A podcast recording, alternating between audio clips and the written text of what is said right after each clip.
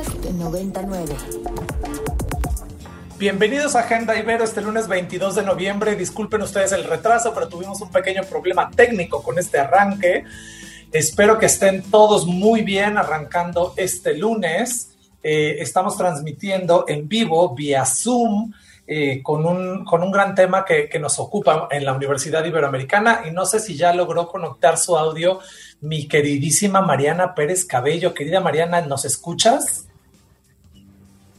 Ya logré aquí sobreviviendo a los problemas técnicos que siempre ocurren y encantada de la vida en este lunes 22 de noviembre, que a mí ya me huele a Navidad, o sea, perdón, yo ya estoy instalada en el árbol, la espera, eh, y, y, me urge la vacación. No sé cómo estén todos, pero me urge la vacación. Yo creo que eso es lo que más nos, nos surge en este momento, la, más que la Navidad, la vacación, porque creo, seguramente en algunas casas mexicanas todavía no levantan ni el altar de muertos y ya están poniendo los foquitos y el árbol, ¿no? Pero bueno, que, que, que viva el sincretismo nacional. Querida Mariana, el día de... eh, Totalmente. ¿No? O sea, pues sí, ya, ya sabes que en todas las casas hay un adorno de Navidad que se queda todo el año. O sea, si tú vas a cualquier casa en este país y buscas, ya sea en el baño de visitas, junto al closet de Exacto. blancos, siempre hay un adorno de Navidad que no sabes cómo logra sobrevivir todo el año, ¿no? Por ahí está perdido, o la bandera, ¿no? La bandera de, de del 15 de septiembre. La, la bandera es un poquito menos común, pero, pero un adorno de Navidad siempre en todas las casas mexicanas se queda todo el año. No sé por qué. O sea, como que un so sobrevive un mini Santa Claus en una repisa o un algo así. Entonces, bueno, ahorita se van a dar cuenta, ahorita que saquen todo, que, que, cuál fue el adorno que sobrevivió. Eso nos lo deberían de compartir nuestros radioescuchas. Que nos hablen y que nos digan qué adorno navideño sobrevivió todo el año expuesto en su casa. Pero bueno. Oye, pero también hay otra que, que está buena, digo, antes de ponernos serios, ah. este, otra que está buena es cuál es el adorno de Navidad que no soporta que ponga tu mamá en la casa de toda la vida, o sea, vivas ahí o no vivas ahí, sigue poniendo el mismo adorno que odias y aborreces, que no entiendes la lógica. Ah, también, también podemos hacer es, esa encuesta, claro. Y cada Navidad lo saca y tú así, pero ¿por qué? ¿Por qué? ¿Por qué sobrevive, no? O sea, ¿por qué sobrevive ese adorno? O sea, sí. ¿Por qué sigue aquí? Pero bueno, pues estoy encantada hoy, un poco agotados porque Ibero 99 estuvo presente en el Corona Capital este fin de semana con semáforo verde y todas las medidas sanitarias.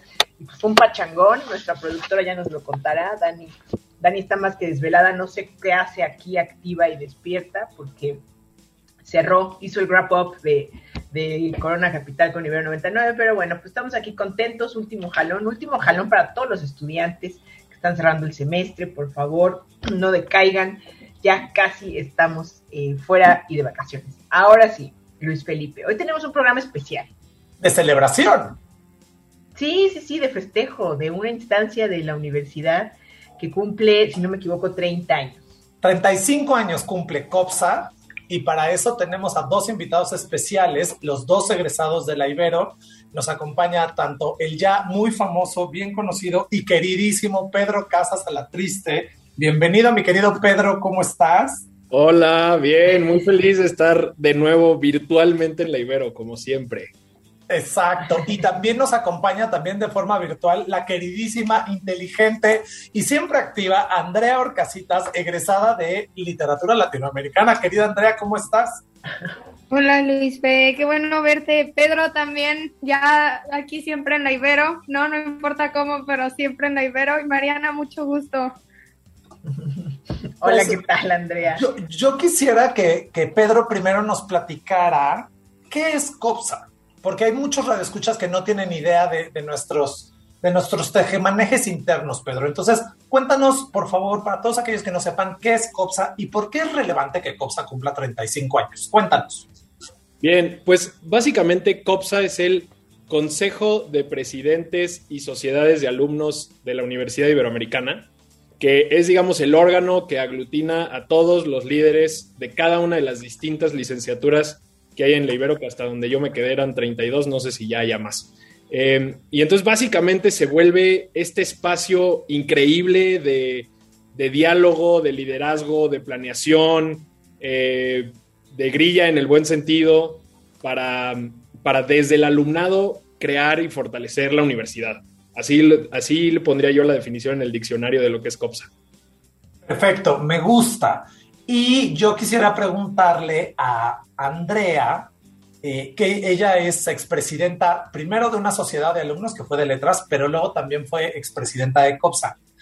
Eh, quisiera preguntarle a Andrea, ¿cuál es la importancia, ustedes que ya formaron parte de ese organismo, cuál es la importancia de la participación estudiantil hoy en día en una universidad como la Ibero hoy en día? ¿Cuál es la importancia de que ustedes eh, entren en diálogo, participen, se comuniquen entre ustedes? Híjole, esa pregunta es muy amplia, ¿no? Creo que podríamos hablar muchísimo de, de la importancia de entrarle al quite, ¿no? Y que se escuchen nuevas voces y que las personas jóvenes realmente se involucren en su comunidad, no solo hacia adentro, como hace mucho el COPSA, ¿no? Sino también hacia afuera y levantar la voz eh, por problemáticas sociales que a lo mejor puede que lleguen a pasar desapercibidas, ¿no? Como ha sido en su momento ya el acoso sexual, ¿no? Eh, dentro y fuera de la universidad, como es el cambio climático, ¿no? Dentro y fuera de la universidad, también eh, la pobreza y la desigualdad, ¿no? Entonces, por ahí yo empezaría la conversación, ¿no? Contestaría tu pregunta y pues la importancia de aprender a entablar diálogos desde, desde chicos, ¿no? Desde que estás en la universidad y saber cómo lidiar con la otra persona que piensa completamente diferente a ti es importantísimo. Claro que sí, Andrea. Pedro, cuéntanos eh, en, en, la experiencia que tú tuviste al interior de la Ibero, ¿cuáles eran, así como mencionó ahorita Andrea, estos temas tan relevantes como... Eh, pobreza, cambio climático, todo esto, eh, ¿cuáles fueron los temas que a tu generación le importaba y tenían que llevar y quisieron cambiar algo en la universidad? ¿Con respecto a qué tema? ¿Cuáles eran estos cambios que ustedes tuvieron que eh, ejercer, digamos? Sí, mira, primero, eh, un pasito antes, creo que es, como decía Andrés, es increíble lo que es COPSA, porque en realidad, cuando tratas de reducir las problemáticas o los temas de interés entre un grupo tan diverso, se vuelve relativamente complejo, ¿no? O sea, parece, o sea, es, tan utópico lo que es COPSA que hasta parece como chiste de Pepito, ¿no? O sea, estamos así, los ingenieros, los diseñadores, los comunicólogos, los filósofos, los biomédicos, ¿no? O sea, todo este universo tan enorme y diverso de gente que se vuelve increíble trabajar con estas personas. Ahora, cuando yo estuve como parte medio anexa al, COPSA, porque yo fui el, alumno senador, entonces es como un satélite ahí medio extraño del COPSA. Em, nos tocaron varias cosas. Uno, fuimos el COPSA de cuando se, cuando se empezaron a, destapar muchos casos de acoso, de acoso sexual. Entonces se trabajó muchísimo en la creación de la nueva, eh, digamos, como de profundizar la dirección de derechos humanos dentro de la Ibero para para que los alumnos tuvieran un espacio a donde ir, que estuvieran los protocolos necesarios para, atender estos problemas y demás. También se nos cruzó una racha fuerte de inseguridad alrededor de la universidad. Eh, empezaban a haber asaltos en las, en las, calles, en las calles aledañas y, y, fue impresionante cómo el COPSA tenía que reaccionar rapidísimo y tomar el toro por los cuernos y de repente empezar, oigan, a ver, ¿quién tiene contacto con la policía? Eh, con algún mando por ahí que, nos pueda dar entrada para solucionar este tema. Y fue impresionante cómo el COPSA, eh, y a veces son cosas que los alumnos ni se enteran y ni la universidad a veces se entera, pero en menos de 24 horas la universidad tenía rondines de patrullas las 24 horas del día eh, gracias a las gestiones de los presidentes de las sociedades de alumnos. Y em, ¿Qué fue eso? Seguridad. Yo creo que diría que esas dos fueron, digamos, como los temas más, más, más fuertes que nos tocaron resolver durante, durante mi etapa ahí. Querida Mariana, creo que tenemos que por ahí a una cancioncita y regresamos luego con Andrea y con Pedro. Podcast 99. La especialidad en obesidad y comorbilidades es un posgrado con orientación profesional del Departamento de Salud cuyo objetivo es formar especialistas con conocimientos sólidos en los procesos fisiopatológicos a nivel celular y sistémico para el diagnóstico y la atención integral de individuos que viven con obesidad y sus comorbilidades. Los egresados, a través de aplicar el proceso de atención nutricia, podrán diseñar estrategias alimentarias, nutricias, de actividad física y de promoción de conductas saludables para lograr la mejora en la salud de niños, adolescentes, adultos y adultos mayores que viven con obesidad. La especialidad tiene un año de duración. Inicia cada agosto y concluye en julio del siguiente año, bajo un esquema teórico práctico en el cual los estudiantes podrán ver diferentes escenarios de atención, tanto públicos como privados, para la atención de la persona que vive con obesidad. La especialidad pertenece al Padrón Nacional de Posgrados de Calidad del CONACYT y además tiene una acreditación internacional por el World Obesity Federation. Para mayores informes, favor de comunicarse con Karen de Huerta al 55 43 81 64 49 o al correo electrónico karen.dehuerta.ibero.mx.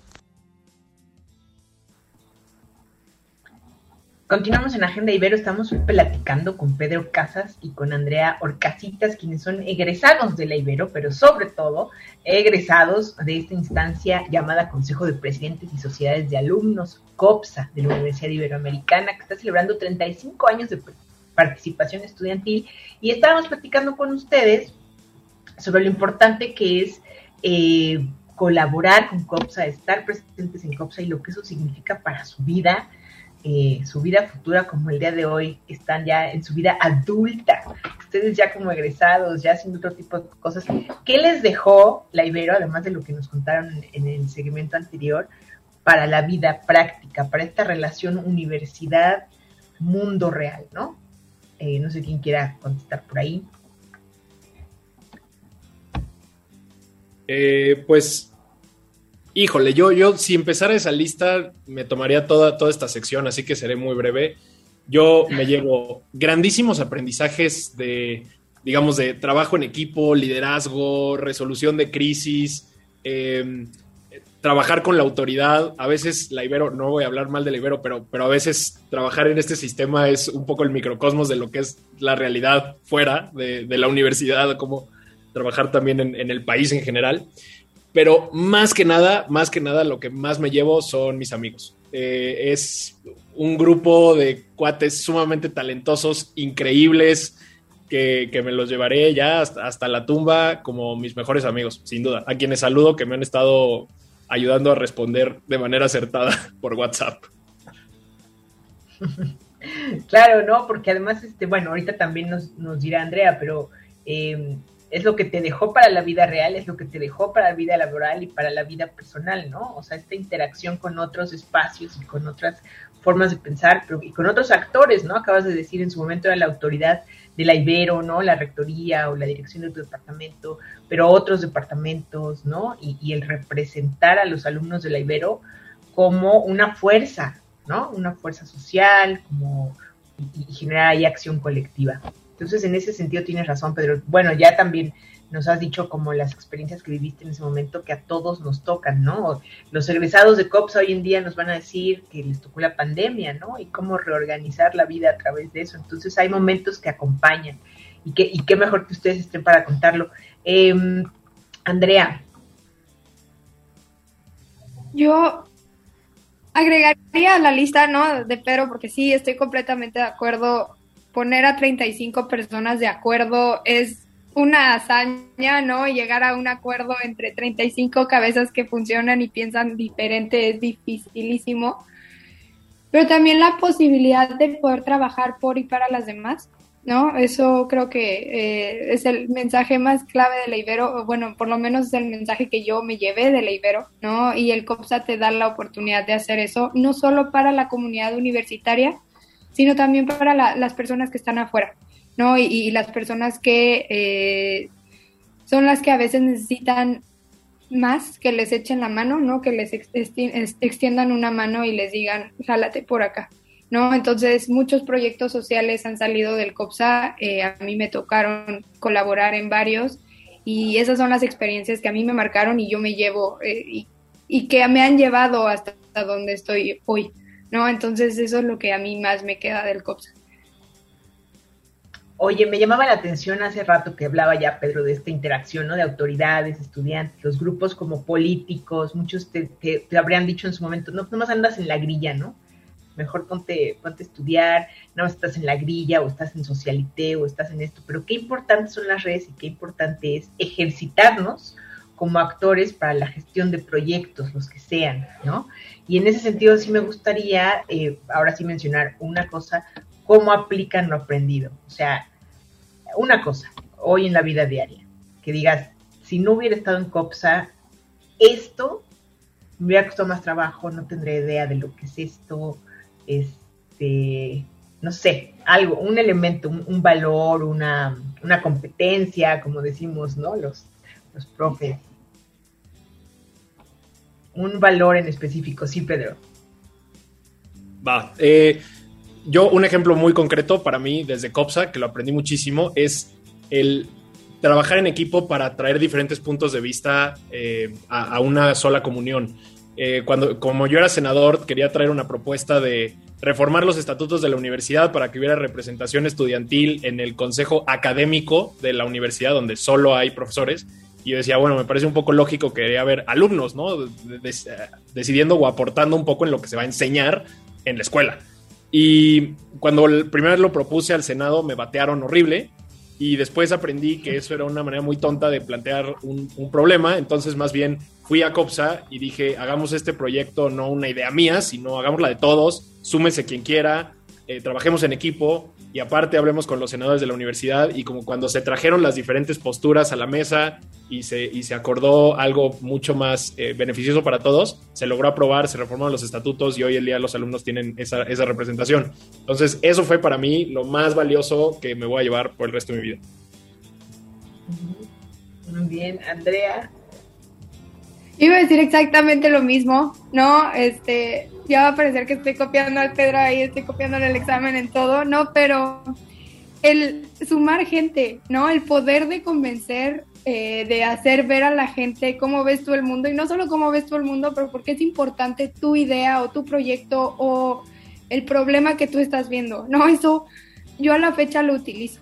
No, la verdad, a mí eh, yo no tendría ni idea de cómo jalar diferentes actores de diferentes sectores, no, no solo gubernamental, sino también ONGs, también personas particulares, eh, los famosos stakeholders, ¿no? Como les dicen ahora en, eh, el manejo de proyectos, si no hubiera estado en el COPSA, ¿no? Y, y empieza desde ahí. ¿Cómo convences a 35 personas de que tu idea es buena y de que deberían hacerla? Y luego esas herramientas las vas a aplicar sí o sí en, el futuro. Pues importante porque ahí también rescato lo que decía Pedro, eh, diálogo, ¿no? O sea, cómo llegar a un acuerdo entre los distintos actores cuando todos tenemos una visión tan distinta pero queremos lograr algo juntos, ¿no? O sea, llegar a un acuerdo en, un contexto de tantas diferencias y, de, a lo mejor de tantos niveles jerárquicos también, ¿no? En un proyecto. Entonces eso es importante. Luis Felipe, ¿tú fuiste COPSA en, tu vida pasada? No, pero, pero sí te puedo decir que yo, a mí me queda muy claro el, enorme trabajo que implica formar parte de COPSA, porque he visto, tuve la fortuna de que mi oficina estaba juntito a COPSA, entonces veía todos los viernes se quedaban hasta tarde trabajando y efectivamente primero lograr un consenso entre estos 35 líderes o 35 presidentes de cada sociedad de alumnos es complicado y les lleva muchas horas de negociación. Eh, priorizar los temas que van a trabajar también es, es complicado y también les lleva muchas horas de, trabajo y de, esfuerzo y de compromiso. Pero creo que también estamos dejando de lado una parte muy importante, que es cómo ellos llevan estas visiones y estas necesidades, como bien dijo Pedro o Andrea, a las autoridades. Porque finalmente creo que una de las fortalezas de COPSA, además de hacer amigos y redes sociales y ayudar internamente a la universidad y de forma externa en proyectos sociales, como bien plantea Andrea, creo que lo más importante es eh, hacer un canal, un vínculo de comunicación entre las sociedades de alumnos y las autoridades y los profesores, porque muchas veces estamos tan metidos en nuestro rollo, en nuestra cotidianidad, que no sabemos eh, dialogar con las diferentes partes de la universidad. Y al final del día, la Ibero es la Ibero por los alumnos y la Ibero es la Ibero por los profesores. Y entonces es muy importante que haya un canal de comunicación entre estas dos partes para que haya cambios reales. En ese sentido, eh, eh, por ahí en el WhatsApp le pusieron a Pedro que no había hablado, que les tocó el temblor a ellos. Y por ejemplo, el, el, el papel de COPSA para organizarse con los profesores y luego con las autoridades para que la Ibero pudiera hacer cosas en un momento de una crisis social importante que impactó a todo el país, fue de absoluta importancia. Y si ellos no hubieran eh, sacrificado sus viernes y no hubieran entrado en diálogo y bla, bla, a la hora de un momento de crisis hubiera sido muy difícil accionar.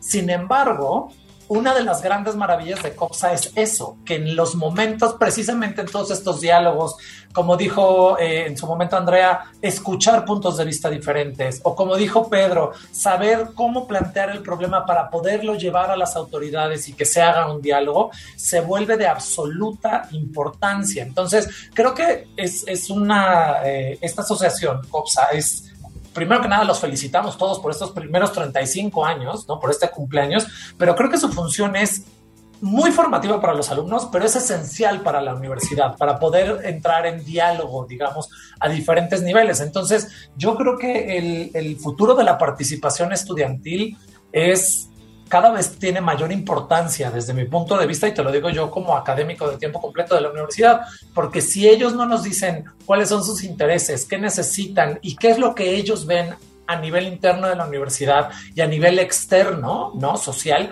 que ellos están empapados a veces mucho más que nosotros porque están en las calles, porque dan la vuelta, porque conocen, porque tienen otra movilidad. Creo que es fundamental precisamente la participación estudiantil para poder llevar a una universidad a una situación de calidad y de diálogo, que es lo que más necesitamos ahorita, ¿no? Así es, muy, muy importante para este, este, nivel de participación y de saber que son eh, los, pues, los protagonistas, ¿no? O sea, si la universidad está, existe es porque hay personas que quieren estudiar, la construyen y que al ser egresados la representan, ¿no? Entonces, esto es increíble. Chicos, tenemos dos segundos. ¿Algo que quieran mencionar? No, pues también agradecer a las personas que están detrás del COPSA, ¿no? Empujando a los estudiantes, a las estudiantes que son Sofi y Yara, justamente, este, agradecer a los académicos también, ¿no? Porque sí, eh, seremos los estudiantes, las estudiantes los que estamos echando eh, relajo y gritando qué es lo que queremos, pero al final del día también hay un grupo de personas empujando detrás, ¿no? Y abriendo puertas y escuchando y, y dando apoyo y dirigiendo un poco, ¿no? Entonces, yo en particular a mí sí me gustaría agradecer a Sofía y a, Yara porque gracias a ellas mi experiencia COPSA fue lo que fue, ¿no? Y, obviamente pues a todas las personas que han pisado también esa, esa organización. Perfecto, Luis Felipe. No, Pedro, ¿algo que quieras decir antes de irnos volando? Me sumo, me sumo a lo que dijo Andrea. Gracias a todos los que han formado esto y entender que es un proceso que ha durado 35 años, ¿no? O sea, que hoy estamos en donde estamos gracias a que cada año hay otro grupo de 35 locos que se ponen a trabajar. Entonces, gracias, gracias a todos los alumnos que han estado trabajando en esto durante décadas. Pues muy feliz cumpleaños a COPSA y con eso nos despedimos por el día de hoy. Se acabó lo que se vendía. Que tengan extraordinario lunes todo mundo y una mejor semana. Mariana, nos escuchamos el sábado a las ocho y media de la mañana. Sábado. Hasta pronto. Gracias. Buenísimo, gracias. Gracias por, por venir por acá, chicos. Me dio mucho gusto verlos a los dos. Igualmente.